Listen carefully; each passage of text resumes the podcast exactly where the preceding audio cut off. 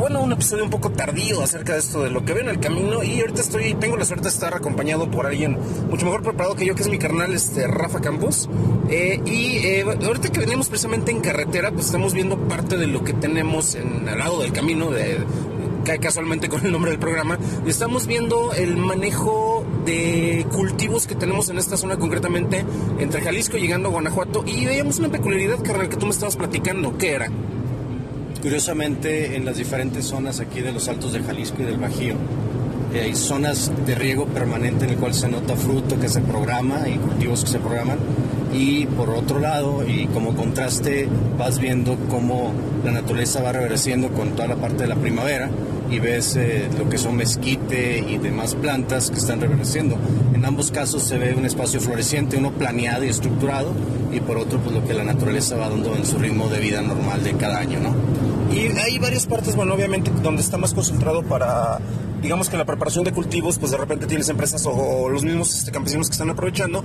Y por ejemplo, me llama mucho la atención ahí, ahora sí que depende de la zona y cómo se aprovecha. En el mismo país tenemos distintas variedades. En otros países, por ejemplo, tú vas a España y es curioso porque pues, allá los nopales son cosas que comen las vacas y uno no, y aquí pues nosotros los aprovechamos. O por ejemplo, si vas a partes como Marruecos, eh, es impresionante ver que allá hay muchísimo cultivo de cítricos, pero no para consumo humano, simple y sencillamente como parte del plan de reforestación. ¿Tú crees que aquí hay alguna especie de dirección, carnal, eh, en la cual se pueda reenfocar lo que estamos viendo concretamente aquí en, en, Guanajuato, donde vamos, vamos corriendo ahorita? Mira, lo que yo puedo ver así por el camino desde la Ciudad de México hasta aquí los Altos de Jalisco, se puede ver direcciones en cuanto a inversión y cuanto a desarrollo.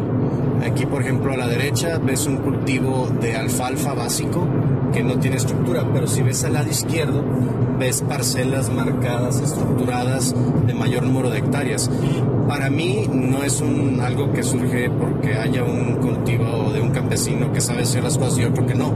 Son dos personas que saben hacer las cosas. La diferencia es la capacidad de llevar a un siguiente nivel lo tecnificado. Por ejemplo, aquí estamos viendo otro cultivo donde todas las hectáreas se ven simétricas, se ve trabajo de maquinaria, verde, una altura de, de la planta de 40, 50 centímetros de trigo y significa que ya hay una inversión de ciencia, de tecnología que hace que sea el crecimiento. Incluso a, los campesinos que ahorita están verificando el crecimiento, eh, ya con cierta, digamos así, más que empírico y así me enseñó mi padre, ya verificando la madurez del espiga y demás.